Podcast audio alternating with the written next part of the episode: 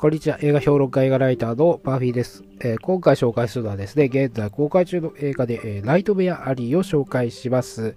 えー、まあ、これはね、もう公開されて2週間ぐらい経っちゃったんですけどね、ねのアカデミー賞にもノミネートされていながら、まあ、何もかすらなかったっていうね、え美術賞ぐらいはなんか取ってくれるんじゃないかなと私は期待期待したんですけど、あの、案の定デューンが持っていったというところで、本当に残念な作品だったんですけど、まあ、これは監督はですね、まあ、ギレルモ・えー、デルトロという監督でね、えー、デルトロ・ギレルモじゃなくて、ギレルモ・デルトロっていうね、あの監督でして、まあ、どうでもいい、あの、どうでもいいことなんですけど、えー、これはですね、あのー、まあ、リメイクではなくてですね、えー、1947年に、まあ、悪魔の行く街という映画があったんですね、タイロン・パーシュエンの。で、これの原作を、えー、ナイト・ベアリーっていうね、原作を、えー、再映画化した作品なんですよね。で、この悪魔の行く街っていうのは、まあ、時代的に1947年に、えー、公開されたということもあって、やっぱりあの、ヘイズコードというですね、あのー、なんだろう、あのー、ちょっと規制がありまして、えーかえー、検閲がありましてね、えー、満足いくその表現ができなかったということがあるんですね。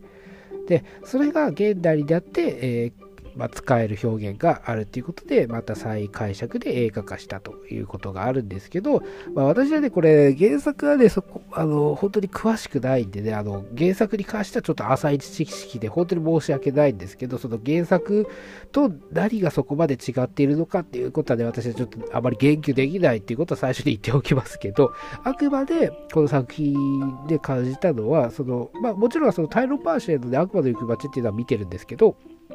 まあ、ある程度その映画寄りにな映画寄りになってる。リメイクではないんだけど、映画のその流れを組んで、で、その中で当時できなかったことをできやろうとしてるっていうところに関しては、まあ、ちょっと前に、まあ、今、えー、公開中かな、えー、ディズニープラスでも配信されてますけど、そのウエストサイドストーリー、まあ、元はウエストサイド物語という映画がありましたけど、あれも当時であのヘイズコードっていうので描かれなかった、まあ、表現とか、まあ、そういったものが、えー、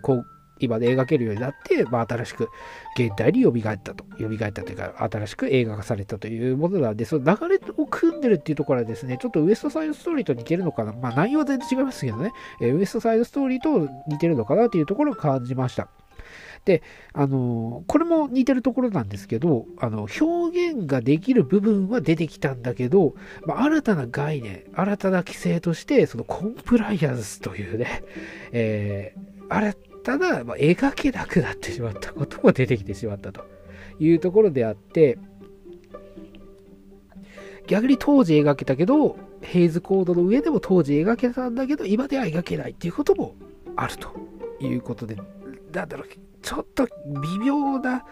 え、バランスの中で映画化されてしまっ、まあ、映画化されてしまったって言い方も悪いんですけど、え、そういう風に、えー、今回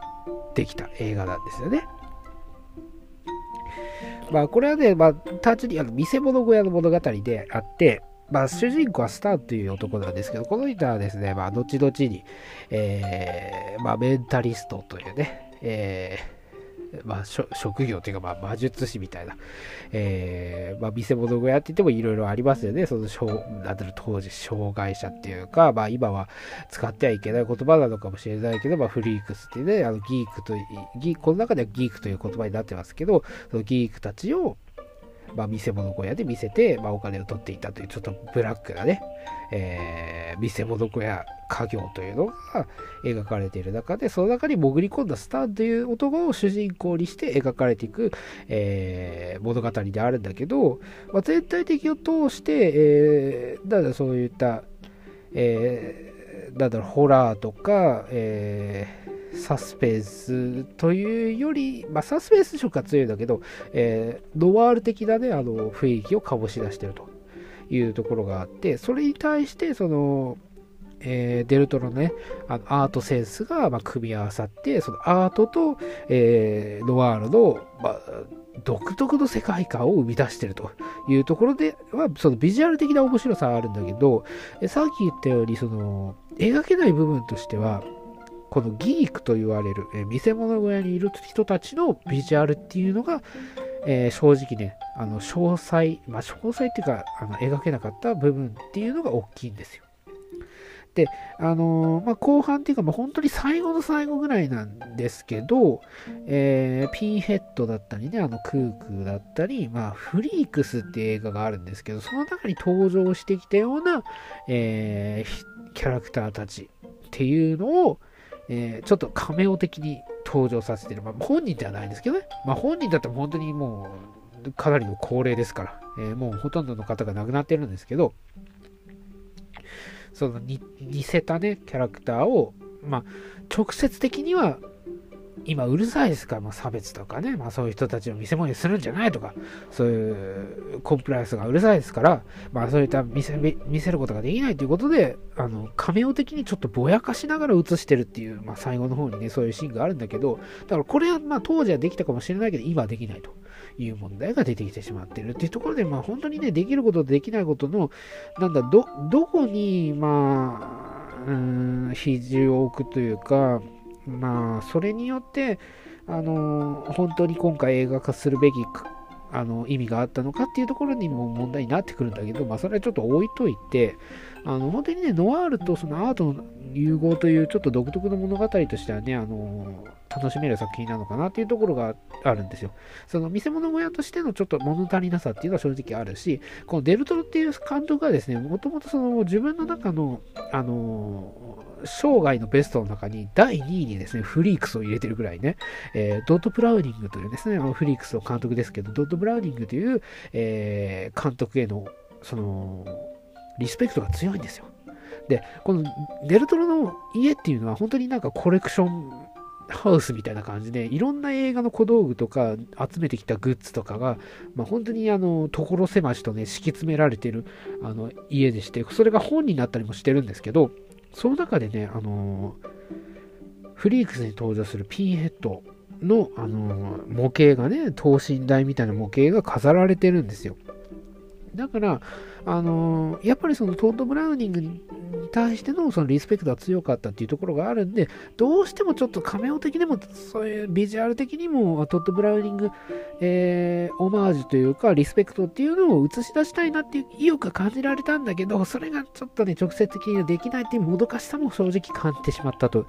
いうところであって、まあ、全体通してみると、そのアートと、えー、ノワールの面白さっていうところがあるんだけど、で、まあ、ちょっとね、これは不本意かもしれないんだけど、因果応報みたいな物語になってしまってるっていうところもあるんですよ。で、これもともとね、因果応報な物語なないんですよね。ちょっと恐怖の物語っていうか、ちょっと別のなんだろう、あの感覚にさせるような物語になるんだけど、この、なんだ、作風からすると、まあ、因果応報の、えー、ノワールとアートの融合という物語になってしまうんですよ。でまあ、そういった面から見ても結構面白い作品なんだけど、えー、本質とはずれてしまってるっていうところでどうなのかなっていうのは正直あります。で、えー、まあね、これ主人公ブラッドリー・クーパー。まあ私大好きなんですね、ブラッドリー・クーパーね。えー、ブラッドリー・クーパーですね、あの、私個人的な思い入れがあってですね、別に会ったことはないんですけど、えー、かつてですね、エイリアスという、まあ、JJ エイブラムスのね、えー、クリエイターを務めたドラマがありました。えー、エイリアス。最初はまあ二重スパイの女というタイトルがついてましたけど、その後二重スパイの女は、えー、二重スパイじゃなくなったんでね、あの、主人公のシドニーが、えー、まあそんなどうでもいいですけど、エイリアスというドラマがありまして、その中でね、ウィルというキャラクターを演じてたのが、えー、ブラッドリー・クーパーなんですよね。で、ブラッドリー・クーパーはですね、まあ最初は、あのー、まあその、主人公シドニーの、えー、友人の一人、の新聞記者っていう、結構ね、サブサブサブキャラみたいな存在だったんですよ。それが、あの、物語が進むにつれて、シーズンを重ねるごとにつれて、どんどん事件に 絡まって、事件に、なんだ、関わっていくっていうか、事件に、あの、なんだろう、あの、巻き込まれていくっていうような、えー、感じであって、その都度ね、その、ウィルが見せる、なんだろう、あのそう、こ、こう、なんだろう、触れた子犬のような表情っていうのが目に焼き、あの、脳裏に焼き付いてて、私のね。で、今回ね、この、ナイトメアリーの冒頭で雨に濡れながらちょっとすごい寂しそうな表情をしてるんですよ、ブラッドリー・クーバーがね。で、私はそのシーンを見て、あ、これウィルの時だと。思ったんですよ。これ誰も多分思ってないと思うんですけど、私はね、そそのシーンを見て、あ、これウィルだと。ブラッドリー・クーパーは、これはあのエイリアスのウィルを自分の中に落とし込んで演じたんだとね、私は勝手に想像しました。全く違うかもしれないんですけど、えー、私そこでそう思ったんです。で、えー、それで、あのー、物語が進んでいくにつれて、最終的には、なんだろう、あの、どんどんどんどん自分の思った方向とはずれていってしまうっていう、その、もどかしさっていうか、軌道修正がなかなかできなくなっていく、えー、辛さっていうかね、その、場違い感っていうか、そういうのもちょっとウィルに通じてるなっていうところがね、あってね、私なんか、妙にそのキャラクターに、あの、なん懐かしさをね、感じてしまったんですよ。で、あのね、このね、実際それはね、全くのあの極論ではないっていうか、その全く間違ってないと思う理由としてはですね、あのブラッドリー・クーパーは、ね、結構上、上、えー、エイリアスのことを大事にしてるところは事実なんですよ。で、ブラッドリー・クーパーのね、あの、初監督作品のアリー・スター誕生ってね、レディー・ガガ主演の作品がありましたけど、あれで、あのー、ロン・リフキンと、えー、グレッグ・グランバーグというですね、俳優を2人出してるんですよ。これはですね、エイリアスの、えー、出演者ですね。で、あのー、これね、あの、エイリアスにブラッドリー・クーパーが出演してなかったら、その2人をキャスティングしてる理由っていうのが全くわからないんだけど、えこれ、エイリアスっていうのは自分の人生の中で、俳優の人生の中で通過点であり、大きな影響を与えてくれたものであるっていうことを、ブラッドリー・クーパーで大切にしてるんですね。だからその2人をキャスティングしたんだと私は信じています。で、だから、えー、今回のね、あのー、演技を見たときに、これブラッドリー・クーパーね、ウィルを自分の中に紹介したんだなと。私は思いました。それで、全くあの、そんなことを感じないで見た人が、多分90、100人中99人か98人だと、まあ、1人、2人いるかいないか、まあ多分いないだろうっていうような、本当に極論ではあるんですけど、私はそう感じましたね。だから、妙にそこに、あの、ちょっと懐かしさを感じてしまったというところで、まあ、これは全く共感できないと思うんですけど、そういうところがありました。で、まあ、監督はね、あの、さっきも言ったように、フリークスが大ファンであって、トッド・ブラウニングのオマージュがすごい含まれてるっていうところでね、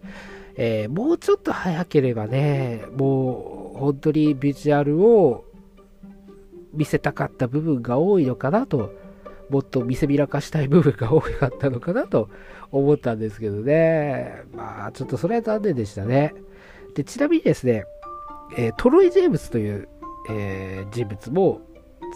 少しだけ出てるんですよ。このトロイ・ジェームスっていう人物でご存知でしょうかね。この人ね、アメリ,、えーとね、アメリカズ・ゴッド・タレタレントっていうね、あの、ユリアン・レトリバーとかで出てた、あの番組とかにも出てましたし、あと、日本でもあの、イッテ Q とかにも出てる、あの、ちょっとパフォーマーというかね、軟体人間、あの、ぐにゃぐにゃ曲がる人なんですけど、その人がね、あの、ヘビ人間として出てましたね。本当に一瞬、数秒しか映らないんですけど、私は見逃す、見逃さなかったんですよ。で、それ、それもね、あの、これから見る人たちはね、あの、どこにトロイ・ジェームズが出てるのかなと思って見るといいと思いますし、まあ、デルトロの作品ではね、最近結構出てて、あの、スケアリー、え、なんだっけな、あの、怖い本、本だっけ、あの、あれにも出てますしね、クリーチャー役出てますからね。えー、デルトロ関係ないけど、そのヘルボーイの最新作ね、あのー、リブートというか、あれにも、えー、なんだっけな、えー、ちょっと魔女みたいな、魔女だったかな。魔女の役で出てますね。え